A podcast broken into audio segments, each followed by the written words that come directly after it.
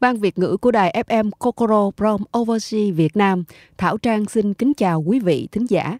Chương trình thứ 6 ngày 10 tháng 3 năm 2023 sẽ gồm những bản tin như sau. Tin Việt Nam, Trung Quốc thông đường sắt tới Thái Lan, nông sản Việt Nam thêm sức ép cạnh tranh và giải pháp thoát ế cho nhà chung cư giá rẻ. Ở phần tin thế giới sẽ gồm những bản tin khối cầu kim loại bí ẩn trên bãi biển Nhật Bản. Ủy ban châu Âu cấm nhân viên sử dụng ứng dụng chia sẻ video TikTok của Trung Quốc trên thiết bị làm việc với lý do bảo mật. Ở phần văn hóa sẽ là tìm hiểu về lễ hội Hinamatsuri và ý nghĩa các món ăn trong lễ Hinamatsuri.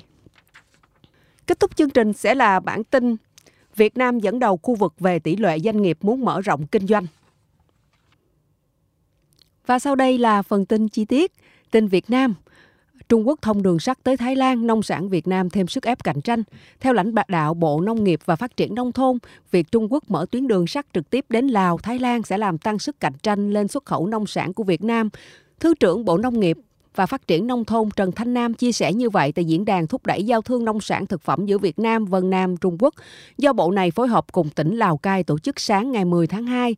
Ông Tôn Ngọc Sơn, Phó Phó vụ trưởng thị trường châu Á và châu Phi thuộc Bộ Công Thương cho biết Trung Quốc đang là thị trường xuất khẩu nông sản đứng thứ hai của Việt Nam, kim ngạch thương mại Việt Nam và à, tỉnh Vân Nam Trung Quốc năm 2022 đạt 3,2 tỷ đô la Mỹ, chỉ tiếm chỉ chiếm tỷ trọng 5% trong kim ngạch thương mại biên giới Việt Nam Trung Quốc. Nguyên nhân do nhiều cửa khẩu chưa phát huy được lợi thế, xuất khẩu thủy sản sang Vân Nam còn rất khiêm tốn dù đây là thị trường tiềm năng. Để tăng cường giao thương giữa Việt Nam và Trung Quốc nói chung, tỉnh Vân Nam nói riêng, ông Sơn cho rằng doanh nghiệp địa phương cần coi Trung Quốc là thị trường có tiêu chuẩn khắc khe, cần giảm mức độ phụ thuộc, tiến tới dừng hình thức xuất khẩu tiểu ngạch, chuyển nhanh chuyển mạnh sang hình thức thương mại chính quy, cập nhật những xu hướng thị hiếu mới của thị trường, hướng tới sản xuất mặt hàng chất lượng cao. Cần chú trọng xây dựng thương hiệu và bảo hộ thương hiệu vì một số thương hiệu nông sản của Việt Nam như cà phê trước đây bị đăng ký mất thương hiệu. Thứ hai, xu thế của thị trường Trung Quốc buôn bán bằng hình thức thương mại điện tử. Đây là xu thế tiêu dùng trong tương lai và bền vững, ông Sơn chia sẻ. Thứ trưởng Thần Thanh Nam nhấn mạnh thị trường nông sản ở Vân Nam còn dư địa rất lớn, đặc biệt là thủy hải sản. Đây là thông tin để doanh nghiệp và các đơn vị của Bộ lưu ý. Hiện thủy sản của Việt Nam sang Trung Quốc chủ yếu xuất qua móng cái. Bộ Nông nghiệp và Phát triển Nông thôn sẵn sàng tổ chức các đoàn cùng doanh nghiệp sang Vân Nam để dự các hội chợ và có diễn đàn để thúc đẩy mỗi tỉnh của Trung Quốc là một thị trường lớn, do đó cần tăng cường hợp tác, nắm thông tin thị trường của từng tỉnh. Dù hạ tầng các cửa khẩu là vấn đề khó nhưng không phải vì vấn đề này mà chúng ta chờ đợi. Đề nghị các hiệp hội doanh nghiệp đề xuất các giải pháp để thúc đẩy, ông Nam nói. Ông Nam cũng lo lắng cho nông sản Việt khi Trung Quốc đã khai thông đường sắt tới Lào, Thái Lan. Điều này sẽ rút ngắn khoảng cách vận chuyển hàng hóa nông sản xuống còn một ngày và giảm chi phí hơn 20%. Đây là vấn đề đặt ra cho nông sản Việt Nam nếu doanh nghiệp không cải tiến chất lượng, bảo đảm mẫu mã và giảm chi phí. Do đó, các cán bộ, ngành, địa phương, hiệp hội doanh nghiệp cần phối hợp để có giải pháp phù hợp hơn trong thời gian tới. Giảm giá, thoát ế cho gần 4.000 khu căn hộ tái định cư Thủ Tiêm. Khu tái định cư gồm 3.790 căn hộ tại Thủ Thiêm bị hoang phế 9 năm, đã 3 lần đấu giá bất thành, được chuyên gia, được chuyên gia đề xuất hạ giá để thoát ế. Cuối tháng 2, Phó Chủ tịch Ủy ban Nhân dân Thành phố Hồ Chí Minh Bùi Xuân Cường có buổi làm việc nghe báo cáo cuộc họp về kế hoạch chi tiết tổ chức đấu giá các lô đất và 3.790 căn hộ chung cư tại khu tái định cư Bình Khánh, Thủ Thiêm. Đây là số căn hộ tái định cư nằm bên đại lộ Mai Chí Thọ trong chương trình 12.500 căn hộ tái định cư trên bán đảo Thủ Thiêm, hoàn thành năm 2015, nhưng khu tái định cư này chưa có dân về ở do không còn nhu cầu sử dụng để phục vụ tái định cư. Hàng nghìn căn hộ trên được chuyển sang bán đấu giá nhiều năm qua. Năm 2017, Trung tâm Dịch vụ bán đấu giá tài sản Thành phố Hồ Chí Minh đã mở đấu giá lần đầu với mức khởi điểm là 8.800 tỷ đồng, nhưng không có đơn vị nào tham gia. Tháng 2 năm 2018, trung tâm này tiếp tục đấu giá lần 2 với mức khởi điểm hơn 9.000 tỷ đồng, vẫn không có tổ chức, cá nhân nào đăng ký tham gia và lần thứ ba là vào tháng 6 năm 2021, khởi điểm của hàng nghìn căn hộ này là 9.900 tỷ đồng mà vẫn chưa có đơn vị nào mua. Hiện Sở Tài nguyên và Môi trường thành phố tiếp tục thực hiện các nhiệm vụ của cổ của tổ công tác về 35 3.588 về đề xuất kế hoạch đấu giá các khu đất đô thị mới Thủ Thiêm. Giá khởi điểm và phương án cho đợt đấu giá lần thứ tư vẫn chưa được các ban ngành công bố.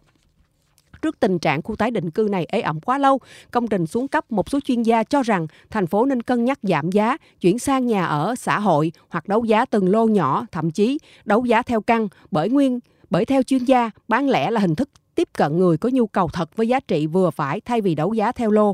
Số tiền quá lớn khó thu hút cá nhân hoặc tổ chức tham gia.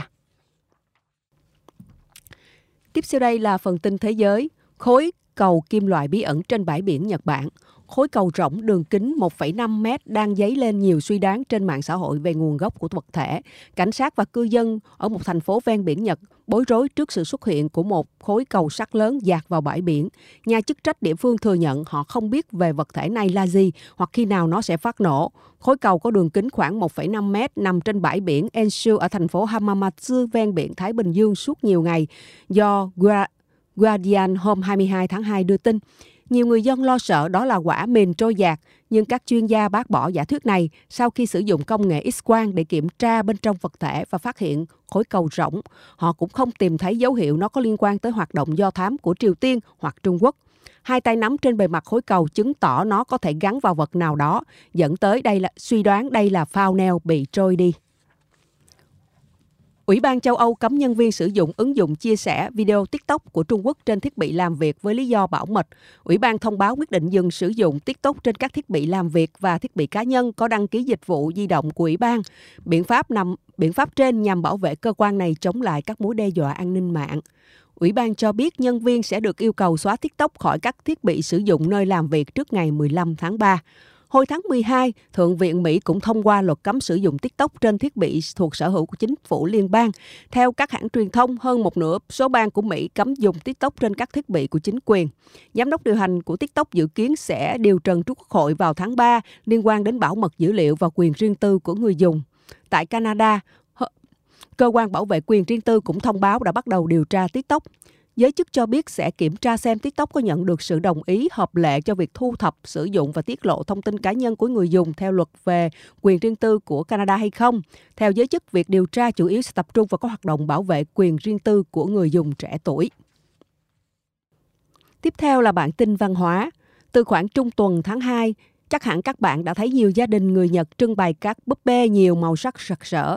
Phong tục này còn được gọi là Hina Matsuri, ngày lễ dành riêng cho các bé gái độc đáo ở Nhật. Sau đây, hãy cùng chúng hãy cùng Trang tìm hiểu xem phong tục này có gì thú vị nhé. Nguồn gốc lễ hội Hinamatsuri Lễ hội Hinamatsuri là một nghi lễ truyền thống tổ chức vào ngày 3 tháng 3 hàng năm dành riêng cho các bé gái để cầu chúc các bé lớn lên, mạnh khỏe và hạnh phúc. Một số nơi của Nhật vẫn tiến hành nghi lễ theo lịch cũ nên ở đó lễ hội sẽ được kéo dài đến tận ngày ngày 3 tháng 4. Nghi lễ Hina Matsuri vốn dĩ bắt nguồn từ một trong ngũ tiết Setsuku, không phân biệt trai gái để xua đi bệnh tật và điều rủi. Theo quan niệm của người Nhật, các ngày lễ trùng với số tháng được gọi là ngũ tiết là ngày không tốt. Vì vậy, các lễ trừ tà thường được tổ chức vào những thời điểm này. Một năm có 5 tiết, đó là ngày 7 tháng 1, Jinjitsu, ngày không xử tội các phạm nhân, ngày 3 tháng 3, Yomi, là ngày lễ bé gái, ngày 5 tháng 5 là tango, ngày lễ bé trai, ngày 7 tháng 7 Tanabata, lễ thất tịch và ngày 9 tháng 9 Choyo, ngày mà người ta dùng hoa cúc để cầu sự trường thọ. Nghi thức này trở thành nghi lễ dành riêng cho các bé gái từ thời Edo khi phong tục Trung Quốc được du nhập vào Nhật Bản. Tháng 3 ở Nhật cũng đúng lúc là hoa đào bắt đầu nở, đồng thời cây đào cũng có tác dụng xua đuổi bệnh tật, tà ma nên trên kệ trưng bày búp bê thường có một nhành đào và lễ Hinamatsuri còn được gọi với tên khác là Momo Matsuri. Đến thời Heian, người ta hay thả những hình nhân làm bằng giấy hay gỗ xuống sông để xua đi những điều không may mắn. Các bé gái trong các gia đình quý tộc thường chơi đồ hàng bằng các cặp búp bê nam nữ làm từ giấy được gọi là Hina Asobi. Sau đó buộc chúng lại với nhau rồi thả xuống sông gọi là tục Nagashibina. Dần dần kỹ thuật làm búp bê càng ngày càng phát triển, người ta không thả sông nữa mà thay vào đó trưng bày vị trí thật xa, trang trọng trong nhà. Như vậy, búp bê Hina giống như một vị thần bảo hộ bằng cách hút lấy các tai ương. Cũng chính vì thế mà có quan niệm rằng nếu lấy nếu đến ngày đã định mà không thu dọn búp bê đi thì bé gái sẽ khó lấy chồng. Thời gian bắt đầu trưng bày vào lập xuân sau ngày Setsubun, tức là khoảng từ ngày 4 tháng 2 cho đến trung tuần tháng 2. Muộn nhất thì trước ngày 3 tháng 3, tầm một tuần là phải hoàn thành xong việc trưng bày búp bê. Thời gian cất búp bê thường là sau ngày 3 tháng 3. Dọn búp bê là hợp lý, nhưng cũng có vùng tiếp tục trưng bày cho đến tận 3 tháng 4. Ổn nhất là sau lễ Hina khoảng 2 tuần là ổn nhất. Tiếp theo là ý nghĩa các món ăn trong lễ Hina Matsuri, gồm có hamaguri, bởi vì vỏ sò phải bắt buộc là chiếc vỏ cùng cặp thì mới khớp nhau. Với ý nghĩa đó, người Nhật thường dùng hamaguri để cầu chúc bé gái sẽ tìm được Đức Lan Quân như ý. Còn hina arare được làm từ gạo với ba màu sắc hồng, trắng, xanh. Trắng tượng trưng cho tuyết, hồng là đào, xanh là đất để miêu tả khung cảnh mùa xuân khi tuyết tan, cỏ mọc lên từ đất và hoa đào nở khi món khi ăn món này sẽ nhận được năng lượng từ thiên nhiên và lớn lên khỏe mạnh. Hina Arare giữa hai vùng Kanto và Kansai cũng có sự khác nhau. Ở Kanto dùng gạo nổ bỏng, sau đó được tẩm vị bằng đường và màu sắc được gọi là bongashi. Còn ở Kansai thì là mochi được tẩm vị bằng muối hoặc nước tương, được, hoặc nước tương ngọt, sau đó chiên lên. Tuy nhiên, ở những nơi giao nhau giữa hai vùng đều có bán cả hai loại Hina Arare nên sẽ tùy theo khẩu vị của từng người. Còn Hishimochi là loại bánh mochi được xếp các lớp mochi lên thành hình tháp với ba màu xanh, trắng, hồng là ba màu đặc trưng của lễ hội Hinamatsuri. Bản thân tiếp theo là món Chirashi Sushi. Món ăn Chirashi Sushi không có ý nghĩa gì đặc biệt, nhưng các nguyên liệu tạo nên món ăn mang ý nghĩa tốt, như tôm với ý nghĩa mong được sống lâu đến, đến lúc lưng công như tôm, hay là ngó sen với ý nghĩa tương lai hanh thông, đậu phụ với ý nghĩa làm việc khỏe mạnh. Dịp Hinamatsuru này, nếu được người Nhật mời đến nhà thì ngại gì các bạn không tham gia để trải nghiệm nét văn hóa độc đáo này đúng không nào? Kết thúc chương trình sẽ là bản tin Việt Nam dẫn đầu khu vực về tỷ lệ doanh nghiệp Nhật muốn mở rộng kinh doanh. Tỷ lệ doanh nghiệp Nhật Bản dự kiến mở rộng hoạt động kinh doanh tại Việt Nam trong 1 đến 2 năm tới là 60%, tiếp tục cao nhất Đông Nam Á. Đây là kết quả khảo sát thực trạng doanh nghiệp Nhật Bản đầu tư tại nước ngoài năm tài chính 2022 do Tổ chức xúc tiến thương mại Nhật Bản gọi tắt là JETRO, công bố tại Việt Nam chiều ngày 13 tháng 2. So với năm 2021, kết quả này tăng 4,7 điểm phần trăm. Năm 2021, Việt Nam cũng dẫn đầu ASEAN ở kết quả trên, chứng tỏ doanh nghiệp Nhật Bản rất coi trọng thị trường Việt Nam. Ông Matsumoto Nobuyuki, trưởng đại diện JETRO tại thành phố Hồ Chí Minh nhận định, tính trên tất cả các thị trường châu Á Thái Bình Dương mà JETRO khảo sát, tỷ lệ doanh nghiệp Nhật dự định mở rộng kinh doanh tại Việt Nam chỉ đứng sau Ấn Độ và Bangladesh. Khảo sát được tiến hành từ ngày 22 tháng 8 đến ngày 21 tháng 9 năm 2022 có 54,4 doanh nghiệp Nhật thuộc ngành chế tạo muốn mở rộng hoạt động tại Việt Nam, tăng 2,7 điểm phần trăm so với năm 2021. Trong khi ngành phi chế tạo là 65,9%, tăng 7,2 điểm phần trăm. Đặc biệt, ngành phi chế tạo quy mô vừa là vừa và nhỏ có mong muốn mở rộng tăng mạnh. Theo Zetro, điểm nổi bật là doanh nghiệp muốn mở rộng chức năng bán hàng khá nhiều, 57,8% so với 49,1% của năm 2021 trong khi tỷ lệ dự định mở rộng chức năng sản xuất ở Việt Nam thấp hơn Thái Lan và Indonesia. Hiện số cuộc gọi đến để tìm đầu tìm hiểu đầu tư thì văn phòng tại Bangkok nhiều nhất tiếp sa, sau đó chính là Jetro tại thành phố Hồ Chí Minh và Hà Nội. Ông Matsumoto Nobuyuki nói. Theo số liệu của Bộ Kế hoạch Đầu tư năm 2022, Nhật Bản đứng thứ ba trên 108 quốc gia và vùng lãnh thổ đầu tư tại Việt Nam về đầu tư trực tiếp nước ngoài với tổng vốn đầu tư đăng ký hơn 4,78 tỷ đô la Mỹ, chiếm gần 17,3% tổng số vốn đầu tư, tăng 22,7% so với cùng kỳ năm 2021.